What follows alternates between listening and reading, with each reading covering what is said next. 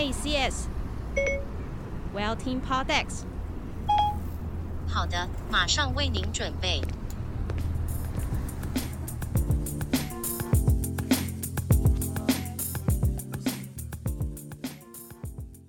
Hello，各位喜欢声音品味文字的听众读者，这里是不负责谈心事的一诺。那我们今天呢，我们的谈话地点呢不在谈心室，我们在一个 Podex 的杂志上面，这是一个专门开箱或者是介绍一些有关 Podcast 领域的线上杂志。那今天呢，我来当这个代班小编。那我们要不负责的访问两位不正常的 Podcaster，他们的节目名称听起来跟我调性很像。让我们今天来欢迎不正常爱情研究中心的两位主持人豪平还有雨珊。Hello，大家好，我们是不正常爱情研究中心。哎，有对到哎，好厉害！因为我知道你们的开场都要这样对。疫情期间，我们都不太确定自己到底能不能对到，我们那个对到都是奇迹。那其实我们这个杂志的重点呢，其实就是要跟大家分享一下我们这个有在做 Podcast 的一些 Podcaster 啊，他们不管是开箱或者是一些制作流程，分享他们的经验或者。是方法。那既然邀请到两位，因为毕竟我也是两位的小粉丝，那我最好奇的事情，因为可能不是每个人都有听到你们的 Q&A 或者是一些访谈的过程。那我想先问两位的，就是两位一开始是怎么样搭上线的？虽然我知道你们两位可能都是艺人啊，或者也有接一些主持的东西，但因为像我知道雨珊是 Pub Lady 嘛，以前之前，然后呢，豪平之前有一些主持的工作，不管像是综艺《三国志》或者什么之类的，然后也有主持过金钟，怎么会一起在这个领域里面结合起来的。呃，这个我我可以讲一下。一开始其实我跟雨山都是有一个神秘的演艺圈群组，叫皇室中心会的成员。哦。然后这个成员是由呃黄子佼佼哥去组织起来，嗯、有陈大天啊，有我啊，有雨山、红师、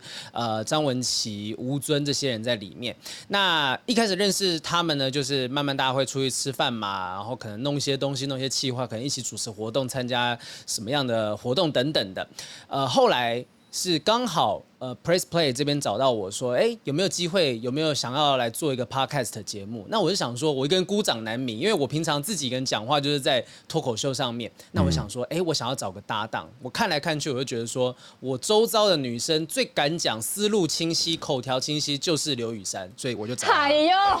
账户给我，账户给我，等下汇钱过去哈。钱包就给你，我现在在传，我现在在传。OK，那所以你们的当初的接线是因为这个来。开始当一个起点，那可能了解到对方的能力，可能跟自己有所搭配，但是实际上可能也会需要说一些呃培养一些默契啊，或是怎么之类的。这部分有一些提前因为某些题材，然后做一些培养默契的方式吗？还是说有其他的方法？我们有做什么培养默契吗？还是一上来就是这么的 match？好像也没有真的去做什么培养默契，但是我们两个一开始前面几集的时候，大家就会发现，哎、欸。连留粉丝都会留言说：“哎、欸，宇珊跟豪平他们搭配起来好像蛮协调、蛮和谐的。”然后我们两个自己就觉得，嗯，不是很正常吗？难道我们要不和谐吗？所以我们就觉得我们两个搭配的好，好像也不是一个很奇怪，是自然而然就发生。但我觉得比较特别的点是，因为以前我是女团出身，公司都是非常的严谨、保守，然后呢。女神形象当然是不可能讲的太 open 啊，然后但是做 podcast 就觉得到了另外一个年纪，我们应该这个时候什么都可以讲，而且讲恋爱的 podcast，你怎么可能不讲自己的恋爱？嗯，所以呢，就是豪平就有跟我讲说，如果要做这个的话，他希望我可以放开一点，打开一点，把我的开关打开。嗯，我就是因为他这句话，我就把开关打开，然后我后来就。就不不小心开太开哈，那个宇珊，他现在是一个已经可以把生殖器官老二挂在嘴上的。我我讲的是讲的挂在嘴上，不是真的就挂在嘴边这样。我挂在嘴上还给你看到吗？就是他，我我真的每一次录音，我就想说，天啊，这刘雨珊真的没有问题嘛？但是我觉得很开心，连他经纪人都。拍手叫好，就连经纪人就是面不改色。他现在经纪人在旁边划手机啊，在听这个大气都不喘一下，听到很奇怪的字眼啊，他那个露出来什么都没，完全没有任何反应，哦、反而丢掉了一些包袱。我讲鸡鸡，嗯，你说你听到我讲鸡鸡，你很开心。我我我一开，我应该应该说，其实是我很开心，是你完全没有在担心说可能会造成什么影响，甚至其实也帮你开了另外一条路，所以我很开心的点是说，呃，我能够有这个机会看到雨山这一面，然后带领。着所有的观众看到雨山这一面，因为平常我乱讲话，大家已经习惯了。可是一个漂亮女生可以讲话尺度开，但是又不失温暖，这是很难得的。啊，对对对，也可以感觉到说，就是可能不会有太多一些不必要的包袱的情况下，可以让这个节目不但可以顺利的进行，然后也可以。更加的呃，可能彼此激荡出更多的火花，这样子。那接下来我们刚好就聊到我们节目的内容好了。那当然，因为一开始这个节目叫做不正常爱情研究中心嘛，那不免俗的一定会像好评刚刚提到，就是说会从自身的经验的部分，然后开始先切入这些主题。那所以我们就先聊聊两位好了，对于彼此啊，有没有什么先挖掘对方不正常的爱情观吗？我觉得其实我们在节目当中这样录下来，都会觉得没有什么感情观是不正常的。那后来我们给自己一个定义是说，我们不是研究不正常的爱情，而而是我们是一个不正常的爱情研究中心。这这两个是有差别，就是我们可能会用奇怪的角度去分析爱情。虽然我们的 Jingle 进来是欢迎收听不正常爱情研究中心，断句是这样，对，我们断句是这样子。可是其实我们想做的事情是想要告诉大家说，哎，其实你们的经历、你们的这个想法都是。你们并不孤独，并不孤单。那我们可能尽力去挖出来，也许这个是小众，但是我们就想办法让这些小众摊开来，在大家面前，让大家知道说，哦，原来也有人跟我有一样这样子的经验，跟甚至是嗜好等等。我们之前访问过那种开放式性关系，呃，开放性关系的这种，其实他们的类型听着听着会觉得，哎，其实很有道理。那他们很多人被误解或怎么样，能够透过这个节目被大家听到、被被了解，我觉得是很棒的一件事。我们彼此之间有没有什么奇怪的爱情的嗜好什么？我发现就是好像没有事先挖掘，我们是录节目的中间，然后发现就是可能聊某个话题，然后才觉得哦，原来我是这样子哦，嘿，我好像有一些什么奇怪点，反而发现自己更了解自己，然后也更了解彼此。嗯，因为我印象很深刻是那时候。当时我们第一次去开了一个节目会议，哈，就大家所有人坐下来聊。我们其实我我们决定要做爱情这个议题，是在我找了雨山之前。那时候我们想说要做爱情这个主题，然后找了雨山之后，后来我们就大家一起坐下来做了一个节目会议。我记得那时候我跟雨山跟我经纪人一起从。呃，那间公司离开，然后要去搭捷运的路上，那条很长的地下街，雨山讲了很多我不太方便在节目上讲的事情。然后我就想说，嗯，找对了，这个 OK，这个人一定有非常多可以分享的事情，就变成说我们两个的是两个极端，他也不是，我也不能说他是超级有经验，就是至少他经验比我多，看的人比我多，而且呃，身旁的闺蜜有办法跟他分享很多光怪陆离的事情。那我是属于我就一任。但是我我会用各种不同的方式去分析，用呃理性的方式也好，哲学方式去也好去分析这些东西。我觉得我们两个就变成是一种两个截然不同的极端，但是在一个节目上面，那想法就可以有碰撞出来。嗯，因为像就是豪豪斌自己在节目里面也有提到说，就是。就就算即使只有一任，但是这里面的一些很多的事情都可以给你带给你很多，比如说灵感或者是节目发想的来源啊，或者什么之类。那像雨山呢，可能有号称嘛，说什么可能空窗期不超过几个月什么之类的。但是你们的那个经验就是也很丰富，让两个人的火花彼此可以交错的更完整一些。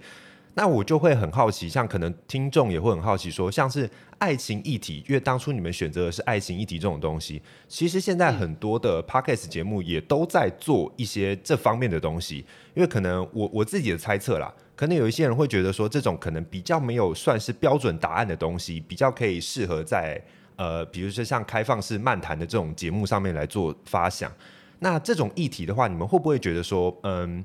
爱情议题会不会有尽头？那会不会怕节目之后的东西没有办法做？又或者是你们会怎么样持续培养这方面议题的灵感来源？雨珊，我们聊过吧？我们其实很早之前就开始在担心这件事情了。嗯。对，但是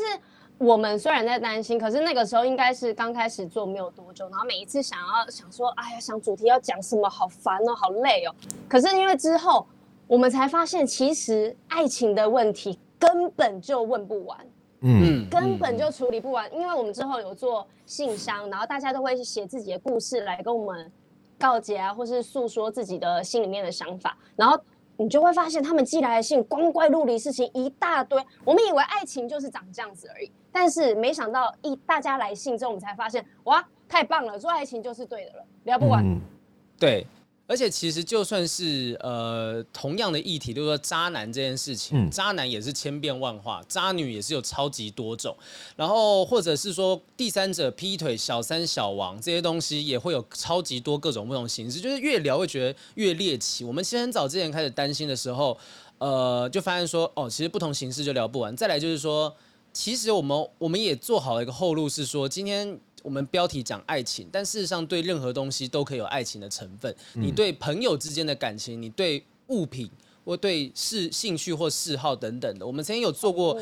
对对对对对，就是我们有做过一小段系列，就是职业吧，就不同的职业他们谈恋爱的辛苦所在。所以我们有找过空姐，找过呃调酒师，对，就找过很多不同的人。他们其实，在聊的过程当中会知道，哦，先知道这个职业的特别之处，然后再了解到这个职业要怎么样去谈恋爱，或者是他们谈恋爱有什么困难之处。其实，呃，严格来讲，我觉得。倒还不用担心没有话题，反而要担心的是，呃，我们有没有办法在这样子的一个持续的模式当中，找出新的模式去访问同样的议题？就因为你就找过来，可能就聊说，哦，所以你怎样怎样，所以你怎样怎样，可能会有一些些时候我们会担心会不会疲乏，但我觉得我们的团队都还蛮。蛮积极的，在求新求变的。有时候他们也会自己提出 idea，说：“哎，那可以怎么做？可以怎么做？”我们就试试看，试试看。那听众也都很捧场。我们的社团莫名其妙的，我前两天看就已经快一千人了，说不定现在已经破一千了。就我今天早上看好像是九百多个，真的快一千了。嗯嗯嗯。OK，那刚刚好评友提到那个团队执行的这个方面，因为我想可能有很多的新手的 Podcaster，可能 maybe 他们一开始是觉得自己基于好奇，然后想要有一个开始自己做做看这种等级。那有没有什么可以给他们一些建议？比如说像是你们刚才有经营社团，然后又或者是你们有一个小编信箱之类的。那假如他自己想要开始，因为这些可能都带给你们一些灵感发想的泉源。那假如他今天要靠自己做一些灵感的企划的话，又或者是他要经营一些社群，他有没有什有没有什么样的一些建议可以给他说，从什么开始起手之类的，会比较好帮助他做一些发想或者是经营下去？我并不否认说，其实我们节目能够持续经营下去，很大一个原因是说我们背后有一个团队，那团队的人数也没有到非常的多，嗯、但是。对于很多的 podcaster 来讲，尤其是新手，最担心的事情就是无法持续下去。那他们可能如果就两个人做，两个人做要自己剪东西上传，如果没有很强大的热情的话，说不定做几个月你就会自己累下来，你就不会想要继续往下弄。那我们因为有团队的关系是不错的，所以我会建议说，如果是新手的话，至少有一个小编，尽量去做好专业分工，他可以去帮你收集问题等等的。那你不一定。当然能够付钱是最好，但是我相信初期一定大家都是志同道合凑在一起，才有办法说哦，大家会互相一起弄。因为初期你不可能都你不可能会有收入嘛，哈，就是业配啊什么的。我们也是做了一段时间之后，哎，开始有厂商可能会想要问我们说有没有机会在节目里面露出啊这些东西。那初期很靠呃很靠毅力的时候，我觉得有人能够分摊辛劳，会是一个比较有办法持续下去做的机会。OK。好，那我们刚才豪平也有提到，就是其实自己一个人做可能会有一些可能会有瓶颈，但是会有一些志同道合的人，可能会更加帮助你朝这个一个方面前进。那前面有提到说，像是我们做的是闲谈式的这些节目，那可能两位也比较偏这一方面的类型。那不妨给大家一些建议，像是闲谈式的这种节目的话，你们应该要怎么聊才会让这个节目不断的有火花，让听众感觉到它是一个有趣的呢？有没有什么技巧？我自己是觉得闲谈性的话，因为只有讲话，所以节奏非常的重要。那像我跟豪平两个人，我们也是虽然都是主持人，但是我们两个也是在分工。嗯，就我就是可能是属于比较嗯比较跳一点的思思维，或是比较不一样的奇怪的想法。但是豪平就是属于一个大家的想法差不多就会长这样子，然后他帮你去做解释，帮你去做整理，还有很多的资料帮你找出来。所以我觉得两个人的节奏就是。跟你们的人设很重要。如果两个人都是长得很像的人，讲话也是很像的人，那你们要做访谈式的节目，那你就会觉得啊，那个气氛是都是长一样的。嗯嗯，对，所以我觉得有更对，跟你有一个比较不同 tone 调的人一起做搭档的话，也是很棒。而且其实好处是我跟雨珊其实常年在所谓综艺节目的熏陶之下，嗯，我我一直都觉得说我们就是长期在电视圈也好，或者主持活动，我们会有一个固定的模式。那这个模式可以帮助我们去嵌合在不同的搭档上面。所以，例如说我可能出去主持活动，我今天一下子跟女主持人 A，一下子跟女主持人 B。如果我们大家都有相同的主持模式的话，其实我们知道哦，我这边只要停顿下来。你该接话了，你你会有这样子的接接话的这个心理准备。所以一般的可能，我我现在不是讲 podcast，我们因为我们不是说超级经验资深的这个 podcast，我们在讲主持这件事情的话，如果你本身是一个能够去聆听别人的主持人的话，你去听自己的搭档讲话，这个这个能力的具备，我相信对新手是非常具重重要的。如果说通常有时候啊，我可能不讲话。那如果雨珊也不讲话，两个人的哎啊，你你没有讲话吗？这个时候就会出现这个空白。嗯、可是我们可能就会出现一个状况是，如果我不讲话哦。对方就知道说，嗯，好，对方现在这个时候要休息或者让我讲话，那我们就会接彼此的东西。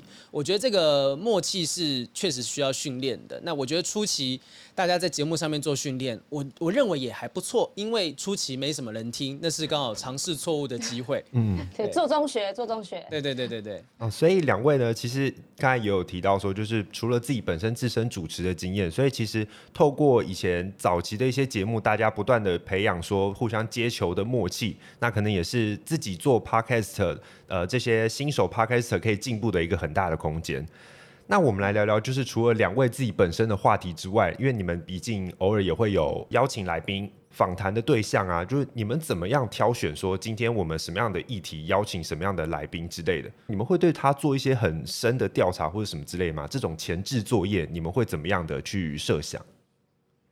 目前来宾其实大部分还是以我们各自的朋友为主啦，哈。那呃，如果是朋友的话，我们就会比较放心，因为朋友之间你大概知道他会怎么样讲话。那通常那种集数，我也不坦，我也我也我也坦白讲，就是通常那种集数，我们会明显的感觉到那个气氛流动是比较顺的，而且大家会比较聊得开、放得开。可是如果有时候邀请的来宾可能是比较我们比较不熟悉，我们只是因为我们不熟悉这方面的议题，你就会感觉到那个。节目的流动是一开始我们两个，我跟雨珊两个都在摸索，在看那个底线，然后慢慢慢慢，如果运气好摸到了他的底线，知道他是个什么样类型的，那集就会聊得很顺。那如果运气不好，发现哎，这个人可能从头到尾他是比较害羞的，比较避俗的，那我们这一集就坦白讲，你不会每一次打球都击出全垒打，那。这个时候就是可能这一集的气氛就不一定会像我们我跟雨珊自己聊的时候这么样的活泼热闹，但我觉得这个东西是主持人也要负起这个责任，我们也还在学习怎么样说今天遇到什么样的情形，我们要有没有办法让整个场合热闹起来，甚至要做好心理准备。今天这集的气氛就应该是要这样子，就今天我们聊这个主题，那为什么一定非得要热闹？我们可以这集就是严肃一点点，温馨一点点，那这一集欢乐一点点，让各个观众就你可以在不同的集数当中看到一个波形。上上下下上下下，我觉得这样也也无妨，就是心理准备要做好了。对，而且我们在选主题的时候，其实我们通常都是先选好来宾，然后呢去问来宾说：“哎，那你身上有没有什么样的故事比较特别的？从他的经验去做发想，去做延伸，然后这样子来宾自己聊的时候也是比较能够畅谈，然后也是比较舒服的。”对，嗯，其实你们也访谈过一些来宾了，那我们就来聊聊，就是比较轻松的东西好了。你们邀约过这么多的来宾以来啊，有没有觉得哪一集的经验，比如就是他的他分享的经验以来，你们觉得最深刻，觉得呃就最符合你们的节目名称，觉得最怪奇的这种感觉好了？我是刚才现在讲完的话，马上想到的是我们前上周才录完的，有粉丝寄信来说他在他初恋男友的杯子里尿尿。啊有有有，你你雨山，你纯粹是记忆力不好吧？你记得上周的东西而已，只记得这个最近期的事情，讲久一点的我就都不记得。嗯，来来宾的话，我我我想到也是比较猎奇的，就是那个那个上次我们讨论，我们老聊了那个 Tiny 找 Tiny 来聊开放式关系，嗯，因为这一集会让我印象深刻，是在于说我原本觉得 Tiny，我原本以为他是一个不好聊的人。或者是原本以为说，呃，因为说真的，大部分人对于长得可爱的女生都会有一个偏见，可能例如说她可能不一定口齿清晰、思考流利。但我们那天在访问的时候，我发现这个人非常非常的思考思绪非常的清晰，而且他是有办对很有逻辑，而且他讲开放式关系是他有做过研究，他很清楚，而且所有的问题基本上。完全迎刃而解，我们任何提出来的问题，他都有办法讲出一个道理。那他是讲完之后，是让我们现场所有的人，即便他们不能够接受开放式关系，走的时候都会啧啧称奇，说对耶，其实他们这样做是很合理的状况，是一般的世人误解了他们。所以那集是让我觉得非常惊喜，我觉得有挖到宝的感觉，就包含说，因为我跟 Tiny 本身原本认识，但是我们并没有说真正深入聊到说他的那些背景等等。那我也不知道说他其实思绪如此的清晰。我不是说觉得他可能就是傻妹，就 我只是觉得说我平常没有跟他聊过。你是是他胸大就无脑？我没有，那个臭直男。不是我，我原本会担心说无法戴，因为他那时候那集我们录的时候一开始他是戴着口罩来的，那时候还没有 COVID 那一天的疫情又再次爆发，他戴着口罩的时候。我就想说，哇，他他是因为他担心自己看起来就是脸比较圆，他想要戴着口罩录。我想，哇，惨了，今天来宾比较特别一点，脸不好访问。结果没有，他一开始录之后侃侃而谈，就完全不会让你觉得他有任何的限制，而且也不会说让你好像就是那种聊尺度大到说会让人家不舒服，是大尺度，但是他很合理的把它叙述出来。我觉得那是我录过最惊艳的一集，但是其他有很多。就我觉得录的很开心的集数，但这集是真的眼界大开。嗯嗯，我也是因为那一集讲了开放式关系之后，我你就开始尝试了，是不是？也是稍微哎、欸，没有，我才知道原来说我觉得很特别的爱情那些东西，其实我知道了开放式关系，而且知道它背后有你之后，真的就都没有什么，它就是爱情的一种，而且他们一点也都不奇怪，我的世界完全被打开了。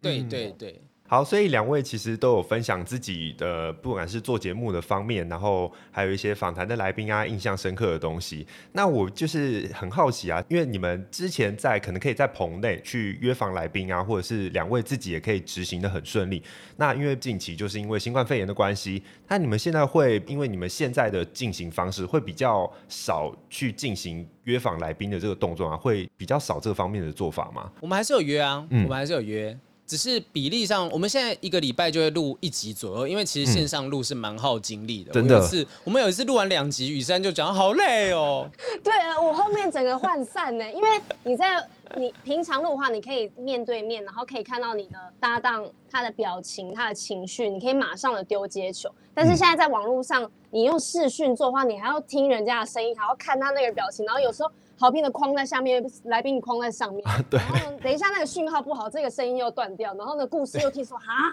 最可怕是那个搭话的事情，因为其实我们线上聊天、线上录音的时候会有 delay，对。所以这个人讲完，我可能讲话的时候，我们每个人网络状况不一样，我可能要打断他要讲话的时候，他过两秒才会停，卡在同一个点不动。那我觉得疫情期间录这种线上的远端录影的状况，就是你的耳朵跟。呃，意识你要全面的打开，才能知道说对方是不是有话要继续往下讲。那也不要害怕说要一直让，一直让。你应该说，就是变成说我跟雨珊，可能我们会知道说，嗯，这个时候应该让他讲话，这个时候应该让谁讲话。可是像我们如果去录不同的呃线上的直播的时候呢，每一个人的状态不一样，就很容易打到话。那那个画面那一小段通常是无效的资讯，因为所有人的话全部都挤在一起。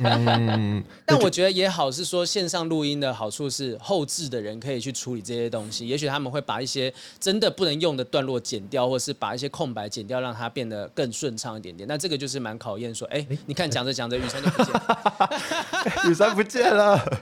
对对对，所以突发状况就是我们也要去应付的东西。但呃，反正线上录音的状况的话，我觉得至少说我们现在因为都可以后置，它不是现场，所以遇到像这种有人突然间跳离开的时候。嗯，我们还可以有办法接得回来。嗯嗯，其实我是本身有在看好评的直播的。那因为我记得前阵子就是你开始有用一些就是网络上直播软体测试一些不一样的进行方式。那比如说像昨天你就有做一些线上游戏的东西，可不可以方便就是请好评提供一下？就比如说你们在因应疫情之下的环境，那你们有没有针对说如何做 Podcast 有一些经验上面的分享？就是面对这个状况，你可以怎么做？或者是您的工作室那目前可能是打造成什么样的？因为我们大家看的时候，其实都觉得，哎，你的环境打造蛮精彩。甚至我也有看到你有一个缩时的影片，还有大概介绍一下，就是你的工作环境布置的方式大概是怎么样？这方面可不可以跟我们简单分享一下？我觉得我是运气很好，因为我刚好在这个疫情爆发之前，我就想，因为我刚好我的室友搬离开，就我现在在这个房间之前是有人住的。哦，那时候搬走之后，我就想说，我好像。我我与其要花时间再去面试室友，因为室友很重要，各位就是室友不要就要慎选。那我那时候与其花时间去面试室友，我心想说，那不如我就干脆把这间再租下来，当成另外一个工作室。刚好也有另外一个频道，就是蛙家，他们就找上我说：“哎，如果你想要做装潢的话，你要不要就是跟我们一起合作啊？那我们一起做一个影片，就讲说，啊，我们这个怎么样布置啊、设计什么的。然后我另外找团队布置硬体设备的东西。当东西弄好之后，突然间疫情爆发，那我就想说，好吧，打蛇随棍上，我就开始坐在这个位置去录制一些节目，录制一些影片。那缺什么设备，我就虾皮买一买就寄过来了嘛。其实现在很快，东西就很快。我连就变成说，我现在看到眼前有一个巨大的荧幕，那个荧幕是也是我有一天觉得说不行，我现在荧幕太小，如果我要这样子看，我看不到，所以我又另外再买了一个两千多块二手荧幕买过来组装。我觉得对于新手来讲，就是保持弹性很重要，而且尤其是其实现在应该说 Podcast 是最容易去做的东西。我指的是技术上的容易哈，就是因为本来就是听的东西嘛，那你不需要画面的状况之下，你背景很乱都没有关系，你只要一支麦克风，甚至是一支不用太贵的麦克风，就听说两三千块的麦克风，你只要。隔音是够好的，没有什么杂音，你录出来的东西也都 OK。吴淡如当初，吴淡如淡如姐她当初的节目，那个最一开始做的时候，她的节目的音质很可怕哦，那是客观来讲是真的很可怕。但是后来她就慢慢改善，慢慢改善。但是一开始，即便音质是听起来不是那么的好，但是一开始还是冲上了排行榜的最前端。所以，与其在砸钱在做硬体技术这部分，我觉得你把自己的内容找到是很重要。充值你自己吧，你就是想骂人吧你。你看淡如姐是一个多么有内涵。OK，所以那个刚刚豪平也有提到说，就是与其就雨珊刚才也有提到，就是像与其做好一些你砸钱去培养一些什么周边什么的，可能回归到最原始的地方，可能内容才是说服听众最厉害的，也是最重要的一个本钱。那刚刚好，我们也有提到说，就是呃，Podcast 其实从大概去年、前年，然后甚至前年，大概。呃，爆发呢，就是大家一口有雨后春笋这样子冒起来的时候，然后就是众家争鸣这样子。那可能至今已经一年多了，也想顺便问问豪平跟雨山两位，就是也算是经营 Podcast 的一些前辈。那你们对于这个 Podcast 的市场有没有一些自己的观察，或者是期待他们会怎么样的发展下去？我不会去期待说 Podcast 的市场会变得是蓬勃发展，但是我们如果能够在其中能够推这一把，我们很乐意，因为看到现在有很多像我刚刚讲。淡如姐是很后期才进入的，但是她现在是长期稳居在这个排行榜前面。那这发现说，其实越来越多人愿意来做 podcast。但我常常跟凯莉他们在聊，就是百灵果的凯莉在聊，嗯、就我们大家都知道说，其实这目前还是小众。就即便是听的人多，但是你要比起说娱乐圈啊、电视啊什么，它真的是小众。那呃，也许说不定有一天突然间又出现一个新的平台，然后瞬间 podcast 又慢慢的淡掉。我觉得这个是有可能发生的，但。我跟雨珊都具备着能力，是今天我们摆到不同的平台，我相信都一定有办法呈现出专业的技能去访谈也好，表演也好。那我认为现在新进来的 Podcaster 应该要做好一个心理准备，是说连我们自己都不认为，我们自己都不知道这个平台这个节目能做多久。我们当然是现在有办法继续做，有人听我们就做。但是如果今天时代的变化突然间迅速的变动，我们要被迫要弃守这个平台，也许三年后、四年后。也不是没有可能，但你要做好心理准备的是，你要应该做的事情不是说哦，我要做 podcast，而是说我要做不正常爱情研究中心，我要做黄豪平，要做雨山，把我们自己的东西呈现出来。今天内容够好，不管是在抖音、在 YouTube、在 podcast 上面，应该都有办法呈现。我觉得新手要做好心理准备是，你要做好一个是可以带着走、包包拎着到任何平台都有办法战斗的士兵。嗯，对，因为不期待。就不会有受伤害啊！我自己是没有抱